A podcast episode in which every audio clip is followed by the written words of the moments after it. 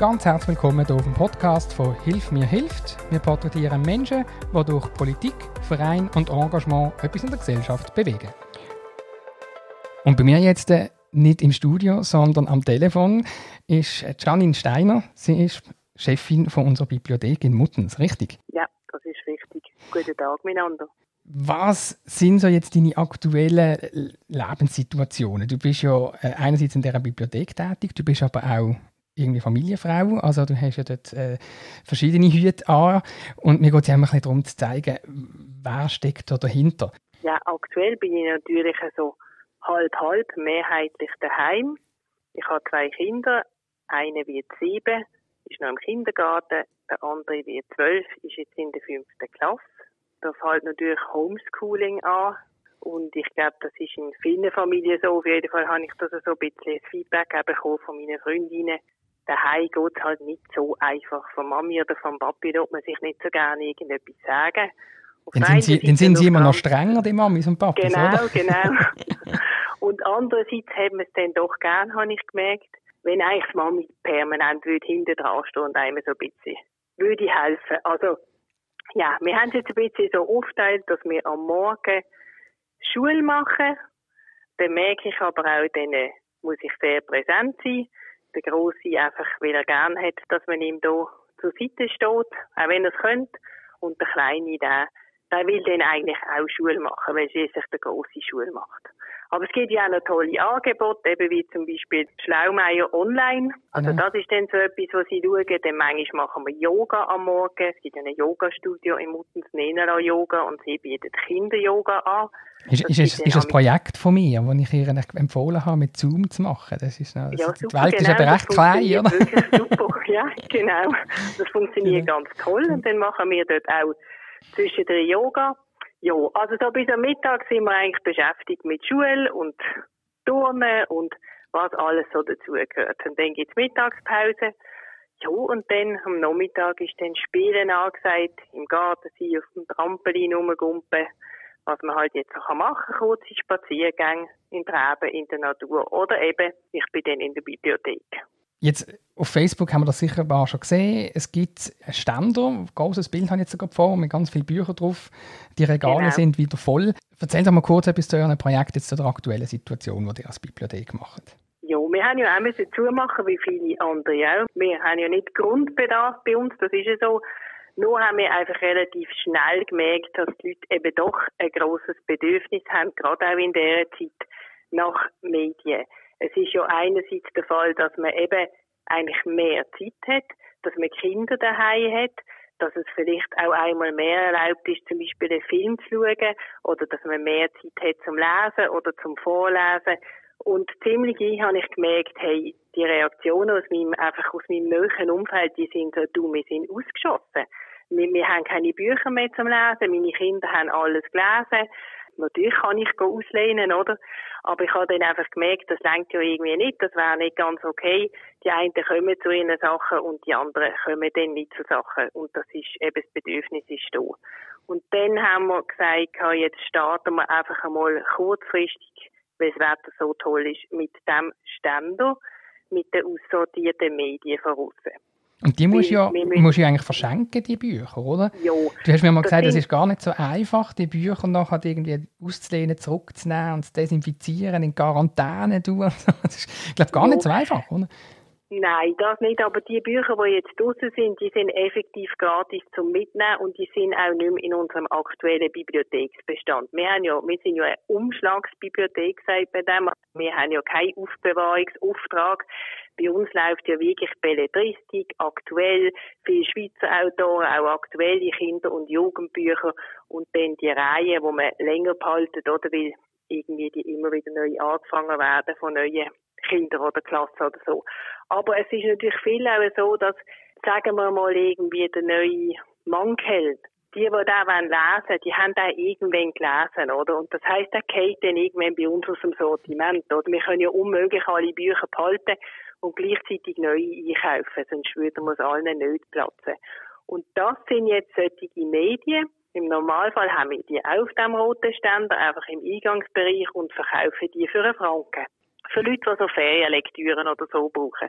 Und jetzt haben wir einfach gesagt, okay, jetzt stellen wir den Ständer raus und füllen den regelmäßig wieder auf mit diesen aussortierten Medien. Wir haben auch noch eine Spende bekommen aus unserer Brockenstube, wer zum Frauenverein gehört. Dann können die Leute sich einfach dort mal bedienen, dürfen die Sachen behalten und es kostet auch nichts. Die nehmen wir aber nachher auch nicht mehr zurück. Ja, es gibt ja so, ich habe das schon ein paar Mal gesehen, immer so Bücherständer in den Ecken und dann kann man Bücher rein tun und Bücher rausnehmen, was ja im Moment eben nicht so optimal wäre, oder? Also das habe ich genau. richtig verstanden. Mit der Desinfizierung vom Buch, das bleibt halt gleich die Gefahr da, dass dort irgendwie ein Virus drauf wäre. Also, also sollte man nicht einfach die Bücher austauschen untereinander. Ja, das ist noch schwierig. Also ja, man sagt ja, man kann den Virus nachweisen, auch über, über eine Weile lang auch auf Objekte, oder? Ein Buch allerdings kann man schon desinfizieren, das Cover. Das machen wir auch, oder? Aber die Bücherseiten, also wie willst du Bücherseiten desinfizieren? Das ist schlicht einfach nicht ja, das möglich. Kann nicht ja, genau. das Buch nass, oder?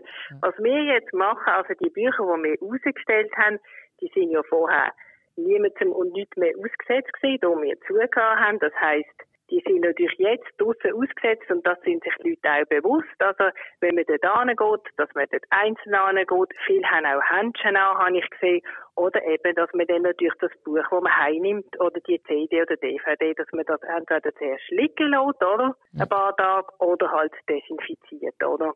Das ist dann eigentlich die Aufgabe von den Leuten, die das dort mitnehmen. Die Sachen, die bei uns ausgelehnt werden, die sind ja auch jetzt aus der geschlossenen Bibliothek raus und die Sachen, die zurückkommen, die legen wir auf die Seite, sicher drei Tage.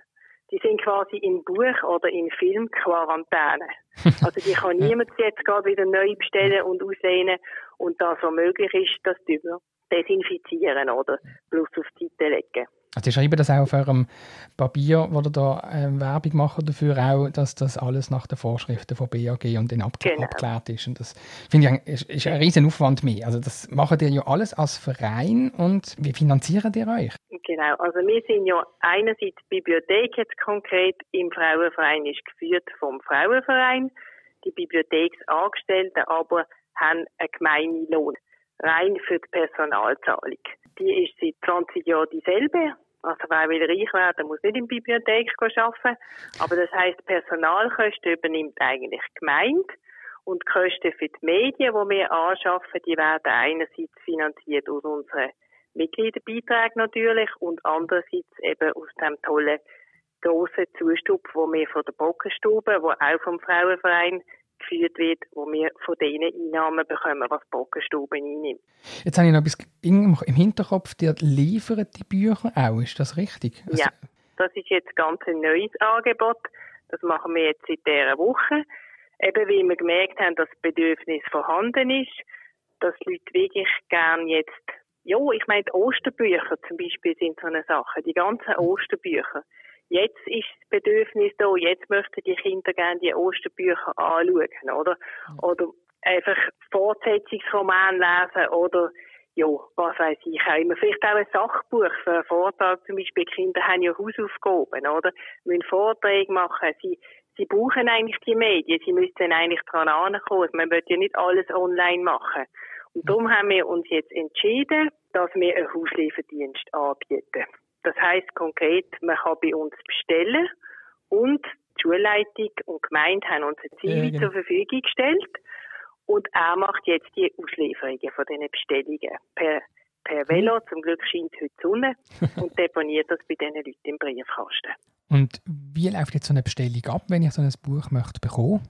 Bei uns registriert die Benutzer, die haben ein Online-Konto. Mhm. Und die allereinfachste ähm, Variante sowohl für den Benutzer, also für den Besteller, wie auch für uns ist, wenn man die Bestellungen über das Online-Konto tätigt. Mhm. Das Online-Konto hat eine Nummer, jeder Benutzer hat eine Nummer, die sollte er eigentlich wissen und dann gilt die Nummer als Kontonummer gibt man ein beim Online-Katalog und dann gibt man als Passwort ein nochmal die Kontonummer plus die ersten vier Buchstaben von seinem Nachnamen.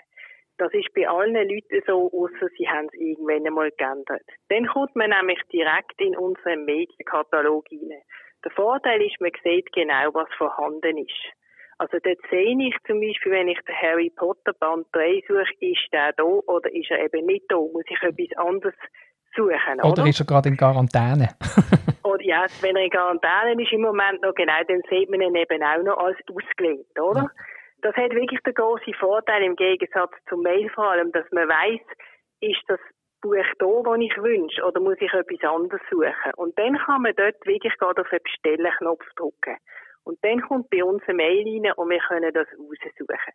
Super. Es gibt natürlich aber eben auch Leute, die vielleicht die Möglichkeit nicht haben äh, oder nicht schlagen können und die können einerseits unsere Mail schreiben und eine Bestellung schicken dann tun wir die eigentlich auch nochmal instruieren, wie das geht mit dem Online-Katalog oder sie können jeweils am Montag vom 9 bis um halb 12 und vom halb 3 bis um 5. Dann sind sicher, ist sicher das Telefon besetzt. Genau, und anrufen kann man auf Telefonnummer 061 462 0190. Und natürlich glaube, kann man auch direkt ein Konto, ein neues eröffnen, wenn man das gar noch nicht kennt in der Bibliothek. Super. Wobei also, jetzt ist dann Ostermäntig, am Ostermäntig ist es nicht der Fall. Ja. Aber dann machen wir es einfach am Dienstag. Also das ist ein absolut geniales Angebot, wie ich finde ich habe nur auf der Webseite noch gesehen, du bist also hauptsächlich für die Bibliothek zuständig, bist aber auch im Vorstand vom Frauenverein und es gibt dort ein interessantes Angebot, wo vielleicht immer noch mehr Bedeutung gewinnt, was um eine Budgetberatung geht. Genau. Ähm, Budgetberaterin, die ist aktuell auch tätig, einfach im Homeoffice, auch wie die meisten. Tolle an der Budgetberatung ist halt wirklich, dass es eben eine Budgetberatung ist und nicht eine Schuldenberatung. Ich meine, kantonal gibt es eine Schuldenberatung, das ist ein obligatorisch Angebot, oder, das der Kanton muss stellen, aber Budgetberatung nicht und das haben wir vom Frauenverein schon seit geraumer Zeit und das führt man auch immer noch weiter. Und es ist halt wirklich so, dass es ein niederschwelliges Angebot ist, dass man auch quasi vorausschauend, planend das kann benutzen und nicht erst so quasi der letzte Rettungsanker ist, wenn man eben schon in den Schulden ist.